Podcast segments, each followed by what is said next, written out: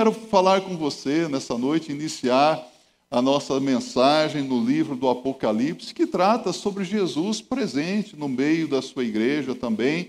Vamos começar, ainda que brevemente, nesta noite, vendo sobre a pessoa de Jesus Cristo no Apocalipse. Isso mesmo. Para isso, abra sua Bíblia em Apocalipse, capítulo 1, versos de 1 a 5, versos 12 a 16 e também o verso 20. Você pode se colocar em pé e acompanhar a leitura da palavra do Senhor. Apocalipse, capítulo 1, versos de 1 a 5. Revelação de Jesus Cristo, a qual Deus lhe deu, para mostrar aos seus servos as coisas que brevemente devem acontecer, e pelo seu anjo as enviou e as notificou a João, seu servo o qual testificou da palavra de Deus e do testemunho de Jesus Cristo e de tudo o que tem visto. Bem-aventurado aquele que lê e os que ouvem as palavras desta profecia e guardam as coisas que nela estão escritas, porque o tempo está próximo. João, as sete igrejas que estão na Ásia, graça e paz seja convosco, da parte daquele que é e que era e que há de vir e da dos sete espíritos que estão diante do seu trono, e da parte de Jesus Cristo, que é a fiel testemunha, o primogênito dentre os mortos e o príncipe dos reis da terra, aquele que nos amou e em seu sangue nos lavou dos nossos pecados. Versos 12 a 16. E virei-me para ver a voz que falava comigo, e virando-me, vi sete castiçais de ouro e no meio dos sete castiçais, um semelhante ao filho do homem, vestido até aos pés de uma roupa comprida e cingido pelos peitos com um cinto de ouro. E a sua cabeça e cabelos eram brancos como a lã branca, como a neve, e os seus olhos como chama de fogo, e os seus pés semelhantes a latão reluzente, como se tivessem sido refinados numa fornalha, e a sua voz como a voz de muitas águas. E ele tinha na sua destra sete estrelas, e da sua boca saiu uma espada aguda de dois fios, e o seu rosto era como o sol, quando na sua força resplandece. Verso 20 agora. O mistério das sete estrelas que viste na minha destra e dos sete castiçais de ouro, as sete estrelas são os anjos das sete igrejas, e os sete castiçais que viste são as sete igrejas. Podem se assentar, que Deus fale conosco através desta palavra. Esta é a grande revelação de Jesus Cristo aos seus servos, aos seus seguidores. Apocalipse, ou seja, a revelação de Jesus Cristo, significa tirar uma coberta ou um véu que está ocultando algo, revelar algo que é desconhecido de todos nós. Significa a revelação de coisas que nós não conseguiremos descobrir através dos nossos próprios meios, dos nossos recursos, que só podemos descobrir se nos forem reveladas por Deus. E aqui vemos Jesus Cristo, então, fazendo essa grande revelação, para que tomemos conhecimento das coisas que irão acontecer. Sabe, Deus se preocupa conosco. Você tem alguma dúvida disso?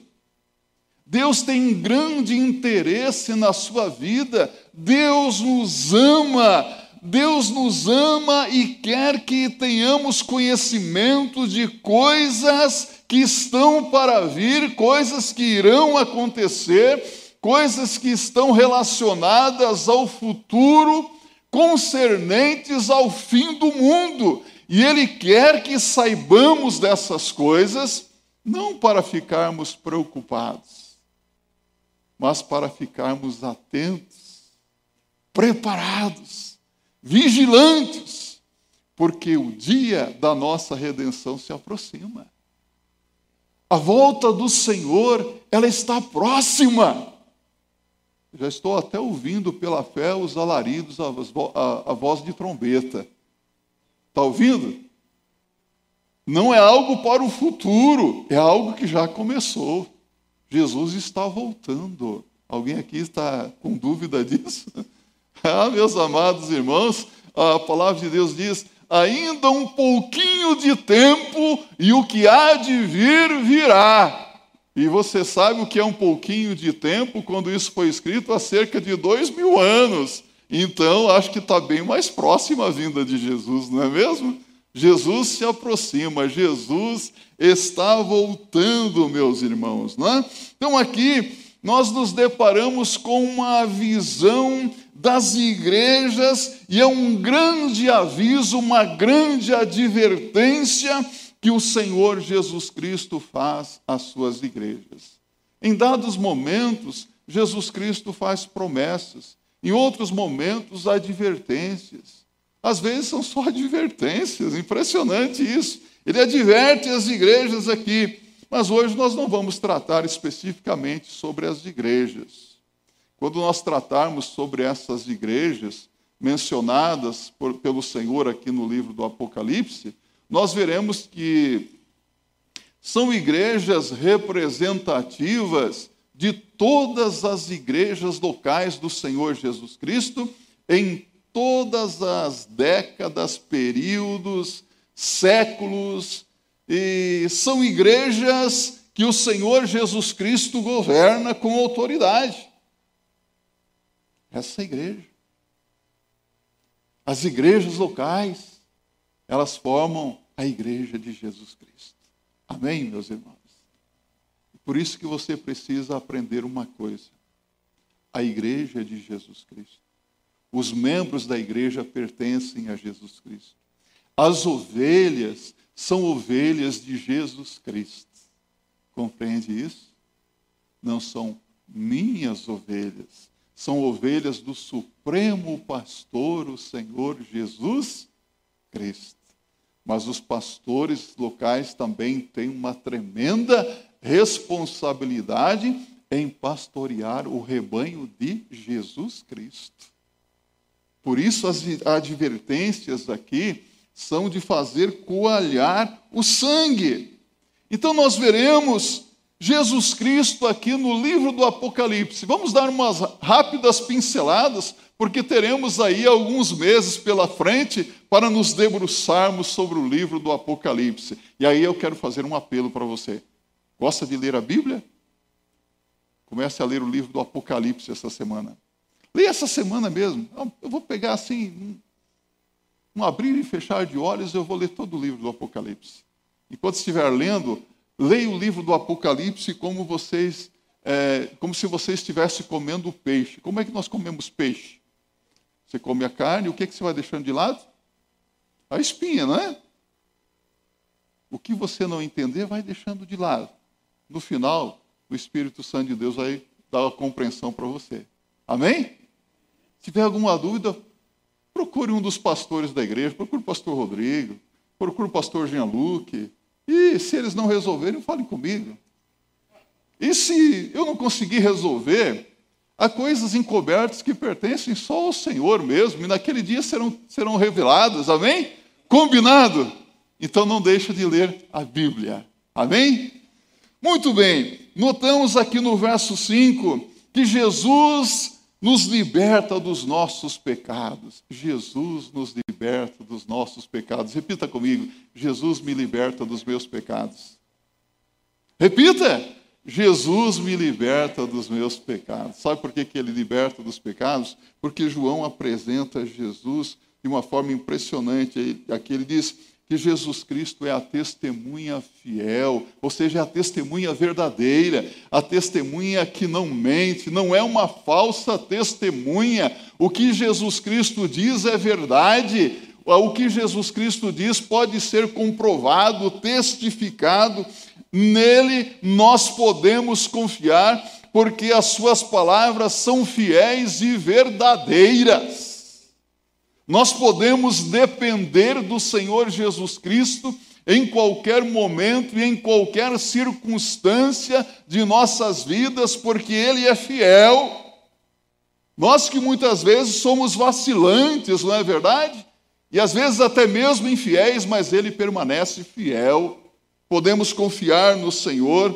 A Bíblia diz que Deus não é homem para mentir, nem filho do homem para que se arrependa. Quando ele diz alguma coisa, está dito.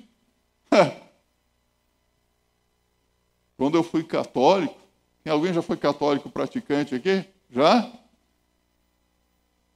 O Papa dizia ex-cátedra, sabe o que significa? É a palavra de Deus e ninguém pode mudar. É a palavra do homem. Agora, a palavra de Deus, o que Deus diz na Sua palavra, está escrito e ninguém pode mudar. No livro do Apocalipse, nós lemos que ninguém pode acrescentar nada além do que já está escrito aqui. Compreende isso? E a quem também eu não posso retirar nada mais do que está aqui, porque é a palavra do Senhor Jesus Cristo. Então, Cristo veio de Deus, Cristo é Deus e Cristo veio para revelar-nos a verdade a verdade sobre Deus, a verdade sobre o homem, ele diz exatamente quem nós somos, não diz? A verdade sobre as coisas que ainda virão, podemos confiar na revelação de Jesus Cristo. E João, na visão que teve, ele diz que Jesus Cristo é o primeiro a ressuscitar dentre os mortos. Aí você diz assim, mas Há pessoas que ressuscitaram no Antigo Testamento, sim, todas essas pessoas foram ressuscitadas pelo poder de Deus. Verdade? E todas as pessoas ressuscitaram porque Jesus Cristo ressuscitou primeiro dentre os mortos, meus irmãos. É pelo poder de Deus, Jesus diz: Eu e o Pai somos um. Quem vê a mim vê o Pai. E a Bíblia nos diz que todos os cristãos, ou seja, todos aqueles que creem em Jesus como Senhor e Salvador pessoal, não cristãos nominais, todos aqueles que creem no Senhor Jesus Cristo, ressuscitarão no último dia, porque Jesus Cristo ressuscitou dentre os mortos. Quando Jesus Cristo voltar, os mortos em Cristo ressuscitarão primeiro e se encontrarão com Ele nas nuvens. Que coisa maravilhosa, não é? Todos! Os nossos queridos que partiram para a glória, aqueles que ainda partirão se antes da vinda de Jesus irão ressuscitar. E bendito aquele que faz parte da primeira ressurreição, porque haverá uma segunda ressurreição, segundo a Bíblia daqueles que morreram sem Cristo, para julgamento eterno.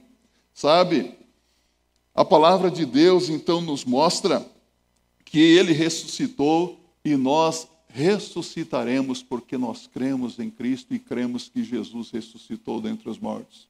Você crê que Jesus ressuscitou? Oh, meus irmãos, ele morreu e ele ressuscitou e ele está vivo, ressurreto, está aqui conosco nesta noite.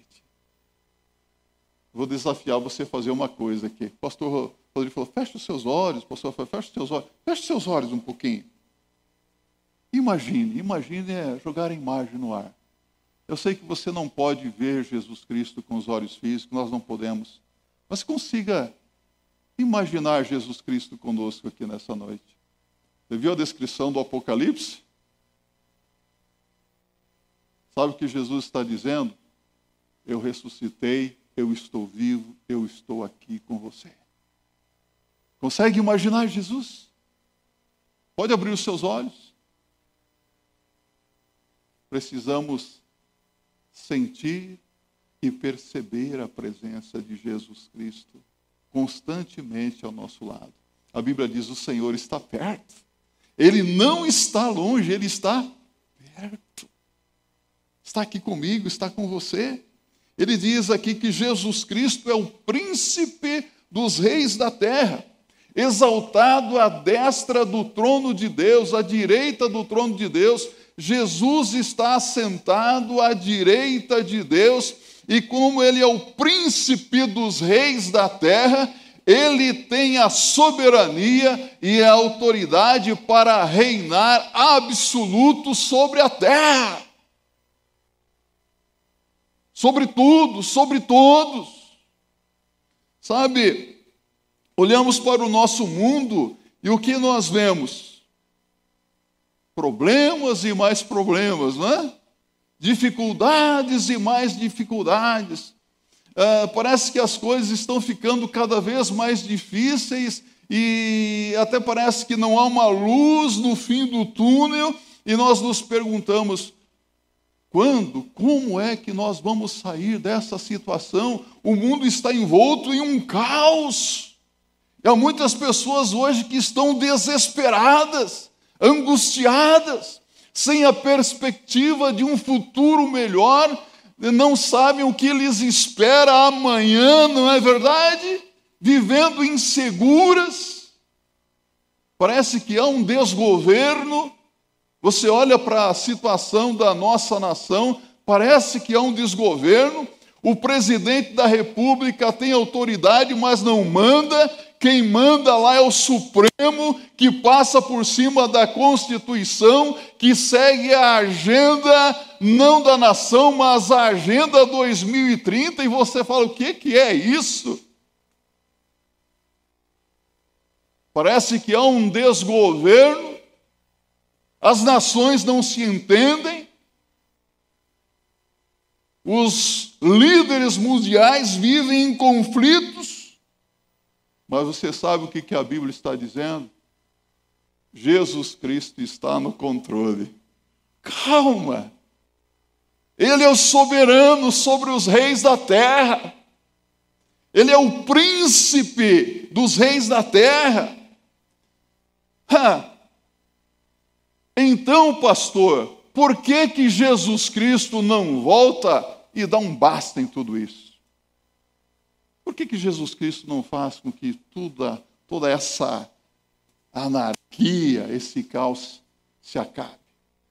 Você sabe que algumas pessoas incrédulas fizeram a mesma pergunta para os cristãos na época do apóstolo Pedro, e Pedro responde. Eu quero que você abra sua Bíblia em 2 de Pedro, no capítulo 3, verso 9 e 10.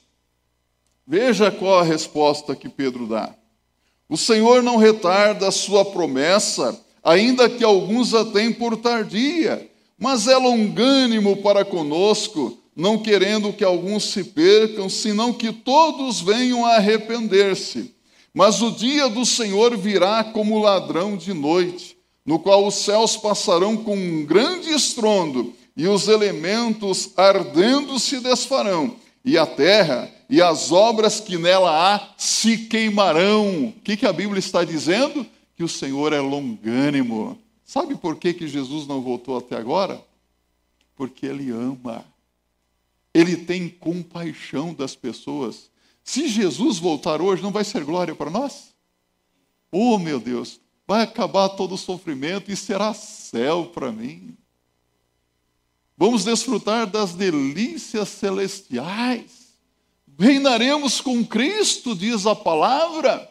Mas eu pergunto para você, e os nossos queridos amigos, vizinhos, familiares que estão vivendo sem Cristo e sem salvação, o que acontecerá com eles? Eles se perdem, eles ficam. E Deus não deseja a perdição de ninguém. Jesus está dando o tempo necessário para que cada pessoa pelo menos ouça o seu evangelho, se arrependa e creia. Ah, eu quero que Jesus volte. Como eu quero. Mas como eu gostaria de ver os meus parentes salvos. Não gostaria de ver os membros da sua família todos salvos também?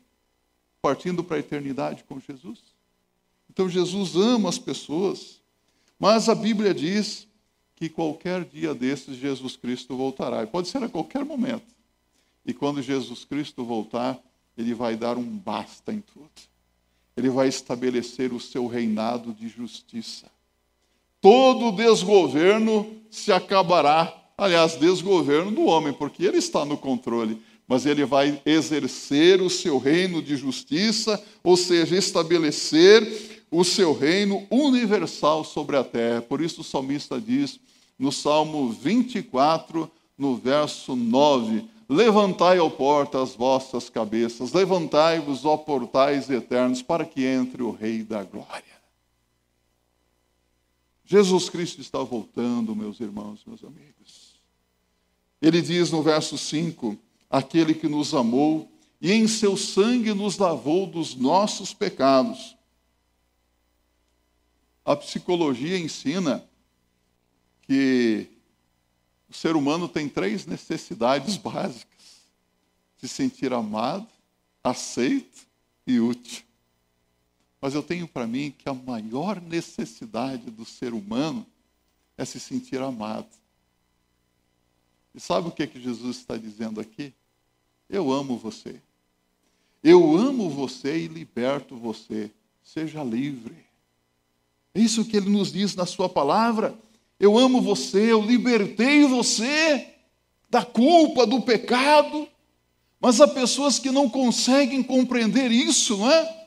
Há pessoas que não reconhecem primeiramente o pecado em suas vidas, vivem culpando os outros pelos seus próprios pecados e, lamentavelmente, vivem se culpando também e outros culpam a Deus. Mas Jesus está dizendo: Eu liberto você da culpa e do pecado. Há pessoas que foram perdoadas, mas continuam arrastando um sentimento de culpa por anos, não é? Por muito tempo. E como deve sofrer uma pessoa assim, não é? Então, olha aqui, Jesus está dizendo: se você se sente desprezado ou escravizado, receba o amor e a libertação agora. Receba o amor de Jesus. Receba a libertação da escravidão do pecado. João 8,32, Jesus diz: e conhecereis a verdade, e a verdade vos libertará. João 8,34, quem comete pecado é escravo do pecado.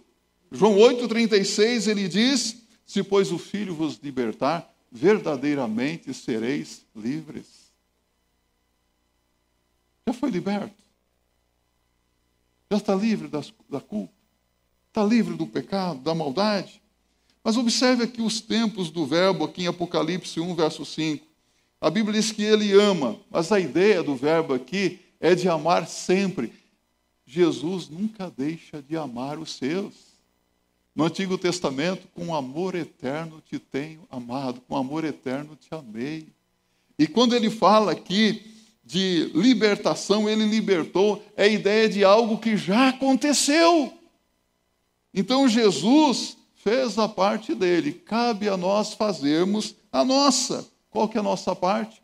Receber o amor de Jesus Cristo e crer na libertação dele. Já recebeu o amor de Jesus?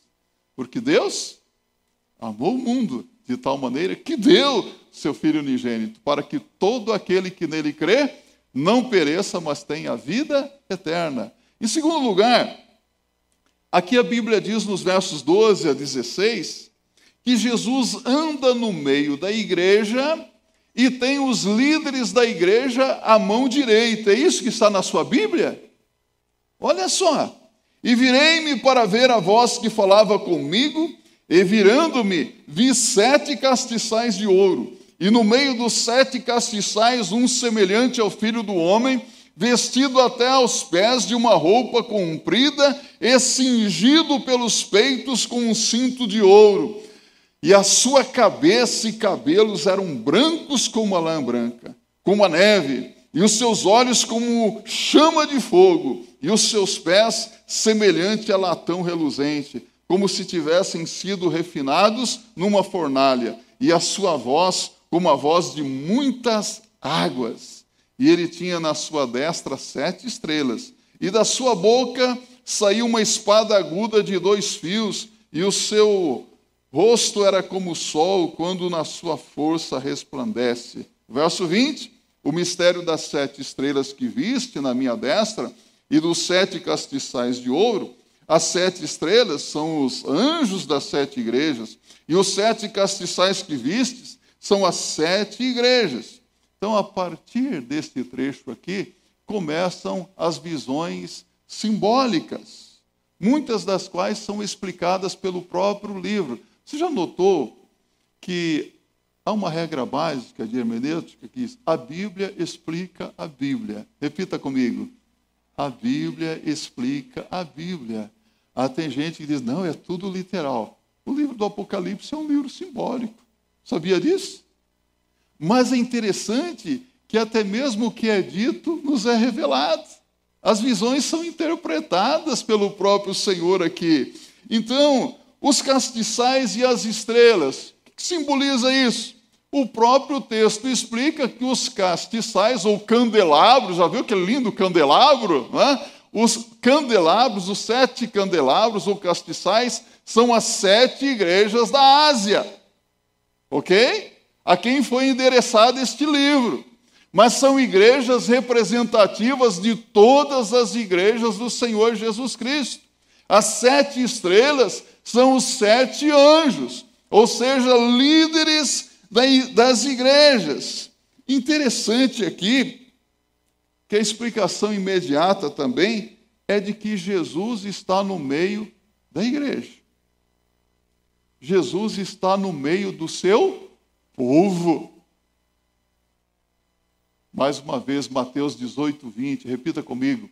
Onde estiverem dois ou três reunidos em meu nome, aí estarei no meio deles. Onde é que Jesus está agora? Está aqui. Jesus está em todos os lugares ou não? Deus é onisciente. Deus está presente em todos os lugares onde a sua presença se faz necessária. Todas as vezes que nós nos reunimos em nome do Senhor Jesus Cristo, ele se faz presente conosco. E onde Jesus Cristo está presente, as coisas são diferentes, maravilhas acontecem, meus irmãos. Então, Nada do que acontece está fora do alcance do Senhor Jesus Cristo. Então, este entendimento, além de consolo para todos nós, como membros da, do corpo de Cristo, que é a igreja, nos traz uma tremenda responsabilidade, não é verdade? Porque se Jesus está no meio, se Jesus está entre nós, ele está nos vendo agora, não está? está vendo você de braços cruzados, está vendo você com a mãozinha assim, assim. Jesus vê você. Jesus conhece você pelo nome. Antes mesmo que eu nascesse, tu já sabias tudo a meu respeito, diz o salmista no Salmo 139. Antes que você fosse formado, o Senhor já te conhecia e ele conhece você. Sabe o que se passa na sua vida e por isso ele procura confortar você. Mas isso implica em que você tem uma responsabilidade tremenda também na presença do Senhor Jesus Cristo. Que responsabilidade nós temos. Então, nas cartas que escreveu às sete igrejas, ele faz promessas, ele repreenda, mas eu quero mais uma vez enfatizar: ponha isso na sua mente, no seu coração. Jesus está presente. Diga comigo: Jesus está presente. Tenha consciência da presença de Jesus Cristo na sua vida. Sabe uma coisa que nós não podemos perder, em momento algum, é a presença do Senhor na nossa vida a consciência da presença do Senhor Jesus Cristo conosco.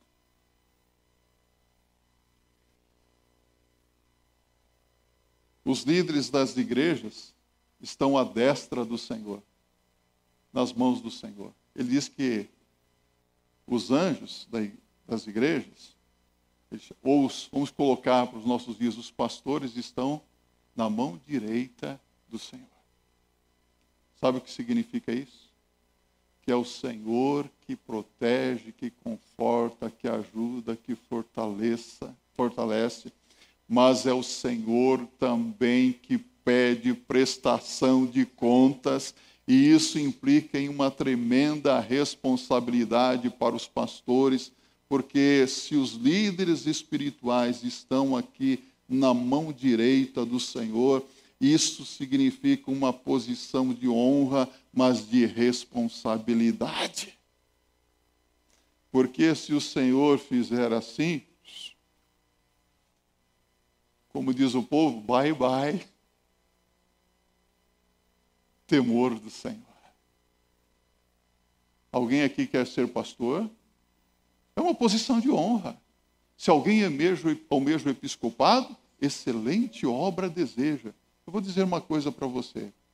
Se eu pudesse voltar a viver de novamente, não, não existe essa possibilidade, né? O que você gostaria de ser? Eu gostaria de ser pastor de novo. Ah, você é masoquista? Você gosta de sofrer? Porque todo dia a gente. Pastor da cajadada, mas parece que todo dia o pastor leva, leva também uma butinada, viu? Às vezes tem fogo amigo e fogo inimigo também, não é? Mas quem é que guarda os pastores? Deus. Quer ser pastor? Posição de honra. Você já orou pelo seu pastor hoje? Tem orado pelos pastores? Você ama os pastores? Há pessoas que não amam os pastores. Eu vi certa vez o pastor Irlande Pereira de Azevedo, estava pregando num congresso de pastores, ele falou: existe hoje o que se chama de killers pastors, assassinos ou matadores de pastores. Eu me lembrei daquele filme Matadores de Velhinhas. Há pessoas que, se pudessem, matariam todos os pastores. Você vê a perseguição aos pastores hoje? É culpa dos pastores. Os pastores estão apoiando o candidato tal, vamos, vamos atacar as igrejas, vamos denunciar as igrejas. Nunca ouviu isso? Se o pastor cai, o rebanho cai.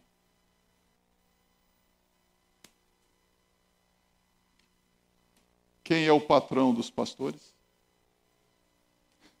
É o melhor de todos os patrões, mas no sentido espiritual é o pior de todos os pastores de todos os patrões, porque teremos que prestar contas a Ele.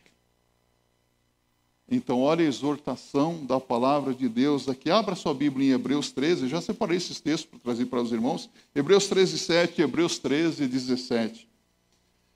Lembrai-vos dos vossos pastores, que vos falaram a palavra de Deus, a fé dos quais imitais, atentando para a sua maneira de viver eu quero que você, vou lançar um desafio para você. Você se lembra daquele pastor, talvez há muitos anos atrás, que falou do Evangelho para você e você teve a sua fé despertada em Cristo Jesus? Lembrou desse pastor? Talvez já esteja até na glória. A Bíblia diz: lembrai-vos dos vossos pastores.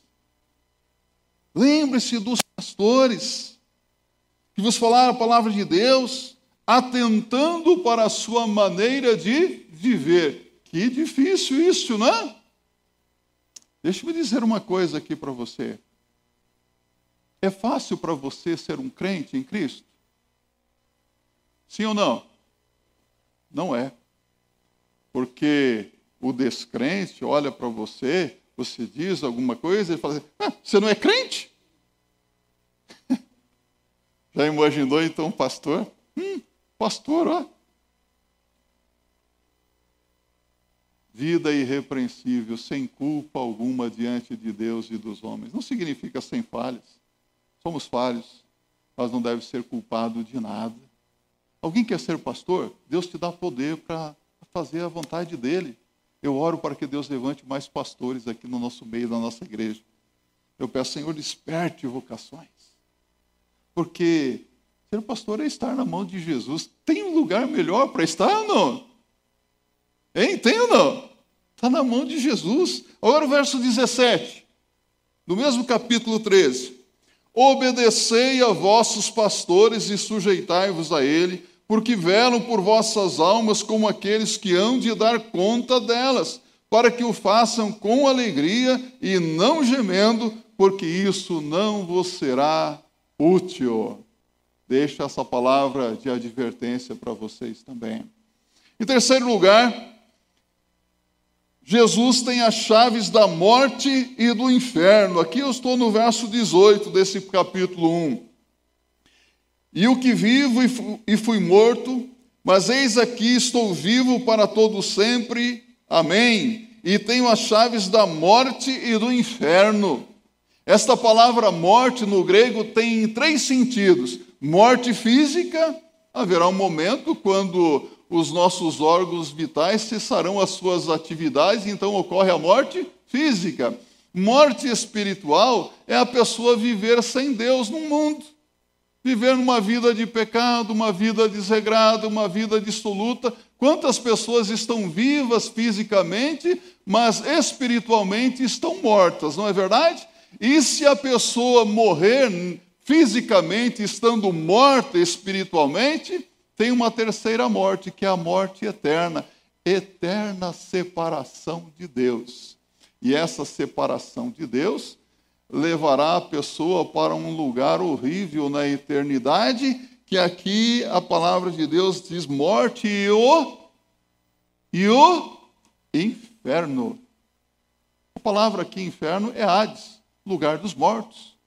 Ora, que lugar dos mortos é esse?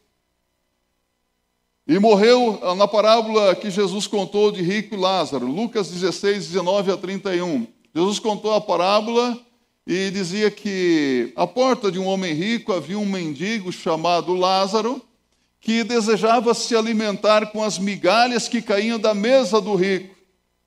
O seu corpo estava coberto de chagas, de feridas, e vinham os próprios cães e lambiam-lhe as chagas. Morreu o mendigo e foi levado pelos anjos para o seio de Abraão. seio de Abraão? Céu. Morreu também o rico e foi sepultado. E no Hades abriu os olhos estando em tormentos. Aonde? No Hades, lugar de tormento, inferno. Compreende o que a palavra de Deus está dizendo aqui? Então, aqui em Apocalipse, a Bíblia nos diz que Jesus Cristo, ele tem as chaves da morte e do inferno. Em Apocalipse 3, verso 7, Jesus diz que ele tem a chave de Davi, que fecha e ninguém abre, que abre e ninguém fecha. Você já ouviu dizer que Pedro tem as chaves do céu? Mentira. Sabe quem tem a chave da morte e do inferno? Jesus Cristo. Olha aqui para mim. Ninguém, ninguém vai entrar no inferno sem que Jesus Cristo permita. Que coisa maravilhosa, né? Há uns dias atrás, sabe que na segunda-feira eu gosto de assistir filme, né? E você vai rir de mim. Às vezes eu gosto também de assistir algumas comédias. Às vezes eu assisto Chaves, Pastor Chaves, Chapolin Colorado. Gosto de filme de Bang Bang. Mas esses dias estava passando lá o filme O Alto da Compadecida. Já assistiu? Filme brasileiro. E interessante, sem contar a história, vocês conhecem o filme? mas na eternidade está lá o, o diabo recebendo as almas no inferno, viu isso? A Bíblia não mostra em nenhum momento o diabo recebendo as almas no inferno, sabia disso? A Bíblia diz que o diabo vai para o inferno. Eu quero mostrar para você que o diabo será lançado no inferno, mas antes eu quero que você saiba que neste exato momento o diabo não está no inferno. Pastor, não está no inferno? Não. Sabe onde que o diabo está? De acordo com Apocalipse capítulo 12, ele está aqui na terra, tentando as pessoas, sabendo que ele tem pouco tempo, que pouco tempo lhe resta, empenhado em arrastar o maior número de pessoas com ele para a perdição eterna. Todos os dias ele está trabalhando incansavelmente. E quando uma pessoa parte para a eternidade sem ter Jesus no coração, ela vai para o inferno. Pastor, que lugar é esse inferno? Bem, eu vou mostrar algo para você. Abra aí a sua, a sua Bíblia no livro do Apocalipse, no capítulo 20.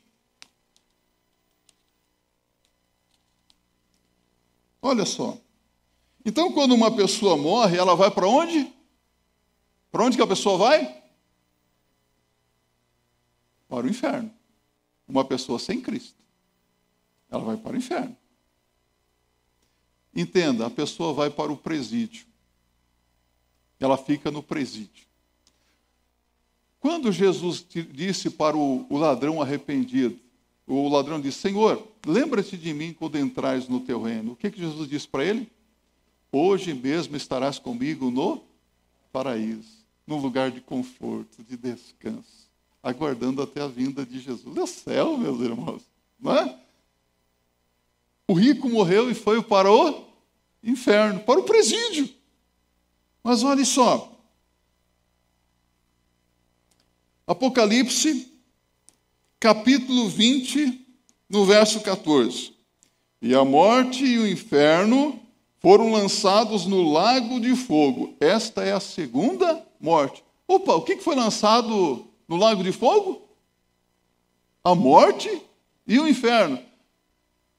O verso 15: E aquele que não foi achado escrito no livro da vida foi lançado no lago de fogo. Lá no lago de fogo está o que? A morte e o inferno. Parece um inferno maior, hein?